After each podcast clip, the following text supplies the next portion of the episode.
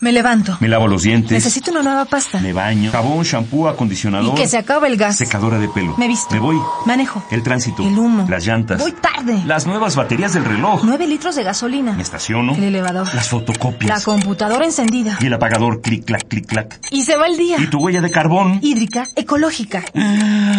No conocía la dimensión de mis pisadas.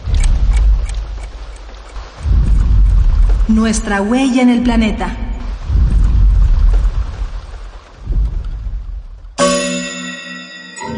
Residuos. En un mar de basura. Sistemas de separación en el mundo.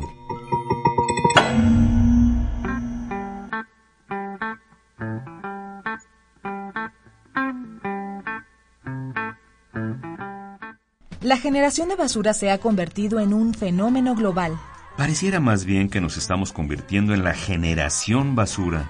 Por eso es urgente consumir menos. De esta manera nuestros desperdicios disminuyen.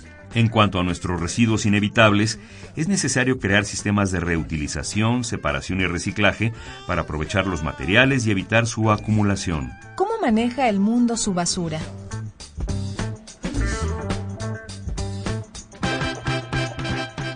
La Unión Europea, por ejemplo, recicla hasta el 80% de residuos como el papel. En Taipei, China, el gobierno de la ciudad cobra a los hogares e industrias dependiendo del volumen de basura que producen.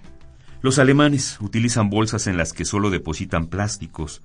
Los restos de comida y las servilletas se depositan en una composta familiar o barrial. Mientras tanto, en Toronto, Canadá, existen depósitos y horarios específicos para llevar llantas, hojarasca, metal, fibras, cartón y unicel.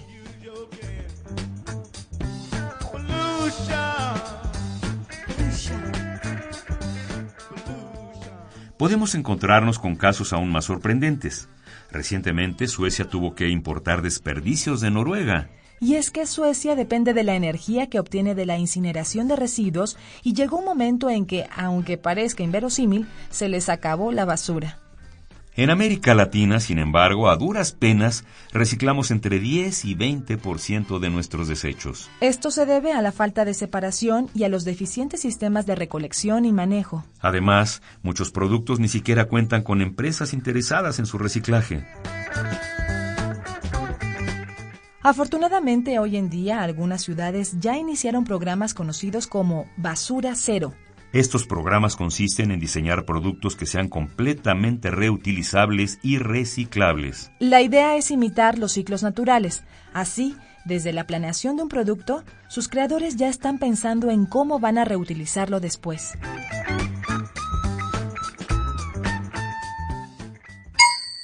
Ecopuma. Tres ideas para que hagamos la diferencia. Recicla. Existen centros de acopio en supermercados en la Ciudad de México. Se han instalado contenedores de colores en las avenidas.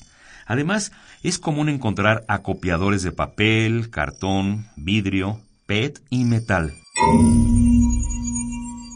Las medicinas caducas ya pueden depositarse en los contenedores verdes ubicados en farmacias. Divide y vencerás. Bien lo dijo Julio César. Y reflexiónalo. La mejor forma de combatir la basura es no producirla. Hagamos la diferencia. Ecopuma, Universidad Sustentable. Esta fue una coproducción del Puma, Programa Universitario de Medio Ambiente y Radio UNAM.